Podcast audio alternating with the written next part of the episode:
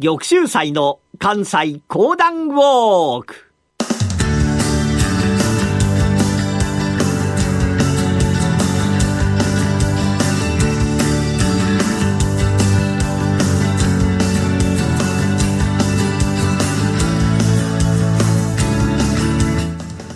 玉州祭の関西講談ウォーク。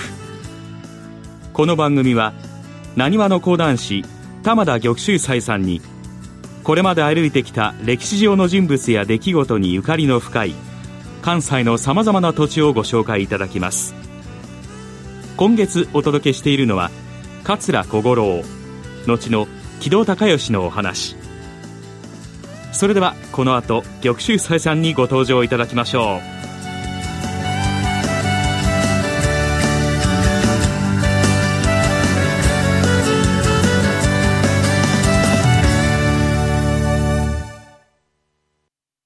ラジオ日経ポッドキャスト。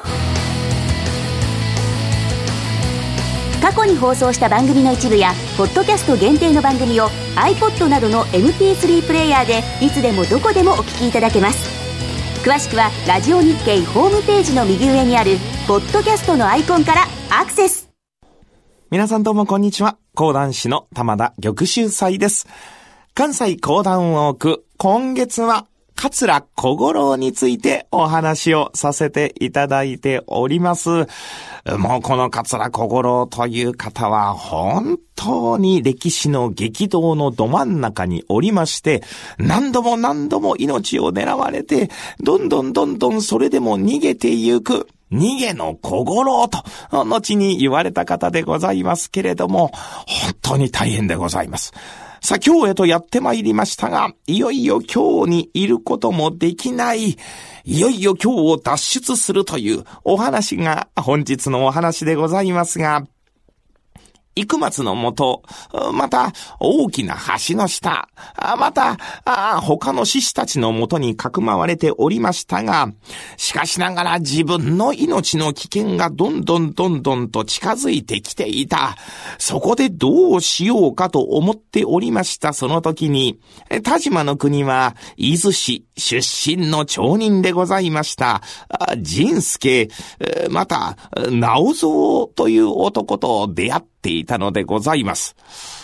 小五郎先生、うん、どうでございますか？もしよろしければ、私たちでえ、力をもしお貸しできるとしたら、伊豆市までお越しになりませんか？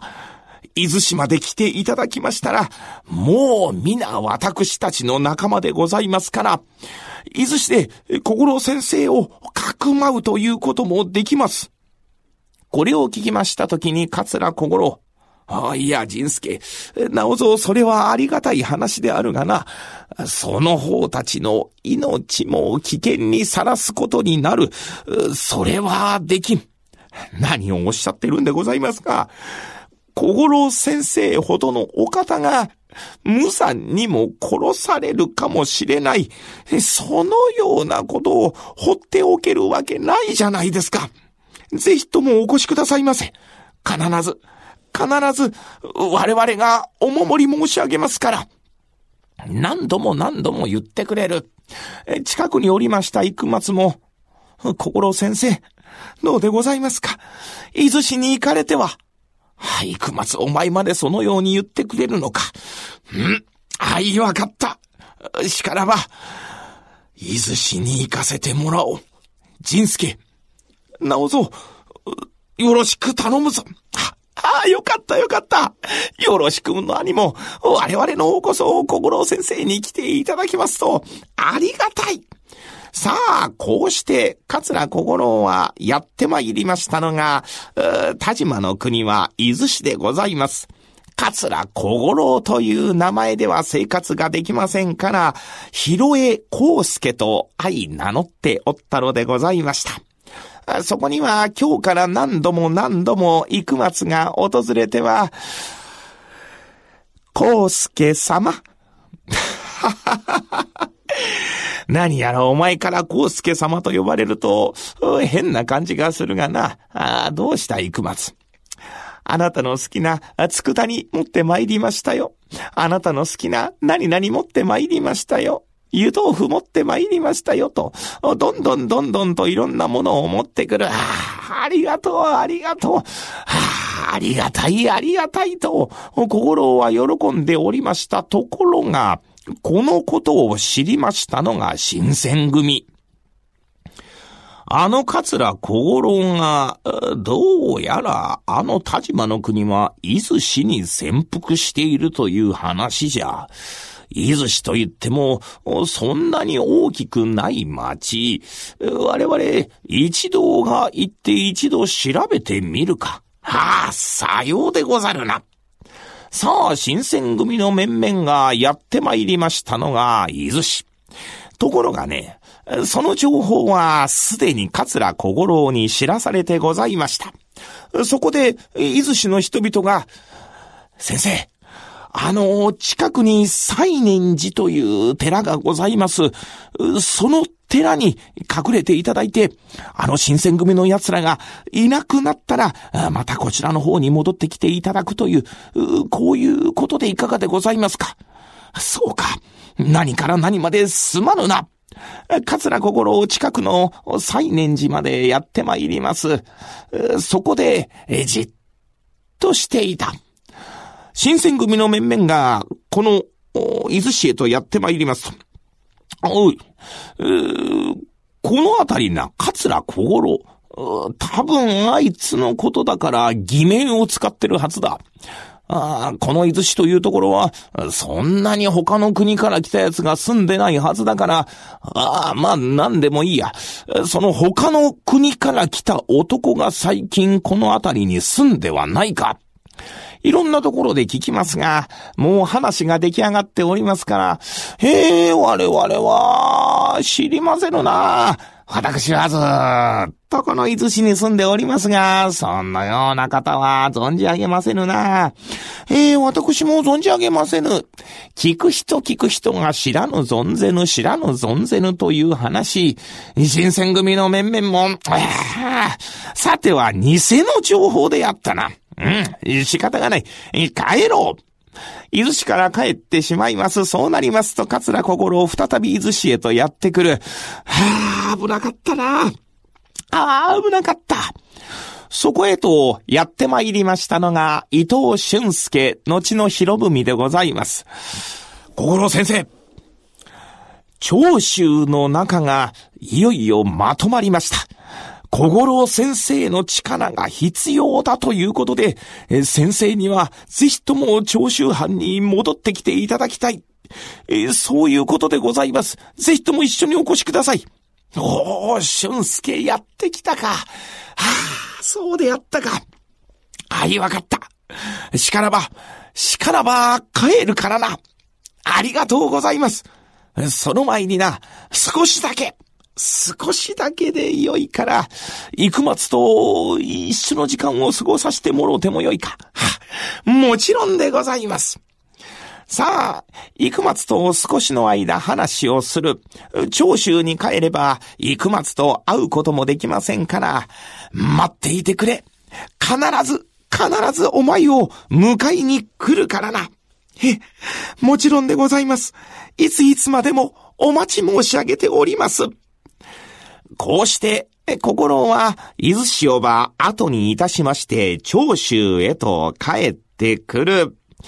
まあ、この桂小五郎は、表向きは死んだということの方が、いろいろと仕事がしやすいもんでございますから、長州藩主の毛利高近、お前はこれから、木戸と名乗れ。ということと相なりまして、これから、木戸と名前が変わるわけでございます。さあ、こうなりますと、桂小五郎。表向きの仕事は木戸として、もちろん桂小五郎が本名でございますから、あ他の者たちとは、ああ、小五郎先生と呼ばれながら、二つの名前を持って生活をし続ける。そんな中で、いよいよ出会いましたのが、西郷隆盛。坂本龍馬に言われた通り、とにかく西郷隆盛と会ってくれという話。西郷隆盛の前までやってまいりまして、薩長同盟を結べば、この国を変えることができるという話をするはずでございましたが、お互い先に頭を下げることができない。はあ、あどうすればいいのじゃ？どうすればいいのじゃ？そんな時に遅れてやって参りましたのが坂本龍馬。まだ何の話し合いもしてないんですって。何を言ってるんでございますか？長州藩にとっては軍艦が必要。だから、薩摩を通じて軍艦をば長州藩に渡したじゃございませんか。一方、薩摩にとっては、これ米が必要。だから長州藩から米をば薩摩に送ったじゃございませんか。お互い足りないものが相手の国にある。お互い補っていたんでございますよ。心を、二つの国が手を結べば必ず世を変えることができます。いつまで意地を張ってるんでございますか桂小五郎の方はと申しますと、この長州藩は薩摩に何度も負けている。一方、薩摩の方はといたしますと、俺の方が大きな国だと思っている。お互い、プライドがありますから頭を下げることはできない。その時に、長州藩の一人が、芋から先じゃ。このようなことをぼそっと言ってしもうた。さあ、緊迫感があっ、たとあたりに広がりましたが、この時に、西郷隆盛が、はははは、芋から先か。なるほどな。いきなり笑ったかと思いますと、小五郎さん、この旅のことはよろしく頼むぞ。と西郷隆盛から頭を下げた。こうなりますと桂小五郎も、いやいやいや、ああ、高森さん、あなたが頭を下げることではございませぬ。私の方から、こう二人が頭を下げますと、もちろんまとまりますのが薩長同盟。これでいよいよ日本は大きく動き始める。ここから面白いお話が続くわけでございますが、この続きはまた次週のお楽しみ。講談師の玉田玉秀祭でした。ありがとうございました。問題。今の実況は、大歌唱か、それとも週歌唱か。え、ええー、そんな難問沈問もある競馬実況ウェブの挑戦聞く競馬クイズ。いや、これでわかる人はいないですよ。問題は毎週更新。競馬実況ウェブのトップページにあるバナーをクリックしてください。桂小五郎が潜伏生活を送った現在の兵庫県豊岡市伊豆市には桂小五郎住居跡荒物屋跡と呼ばれる一角が残り勤王志士桂小五郎再生の地と刻まれた石碑が立っています。その後新選組の目を逃れて桂小五郎が向かった現在の兵庫県養父市にある西念寺の境内には維新史跡木戸孝允公潜伏遺跡と書かれた石碑が立ちます。桂小五郎住居跡へは JR 山陰本線の八日駅江原駅などから車で25分ほど。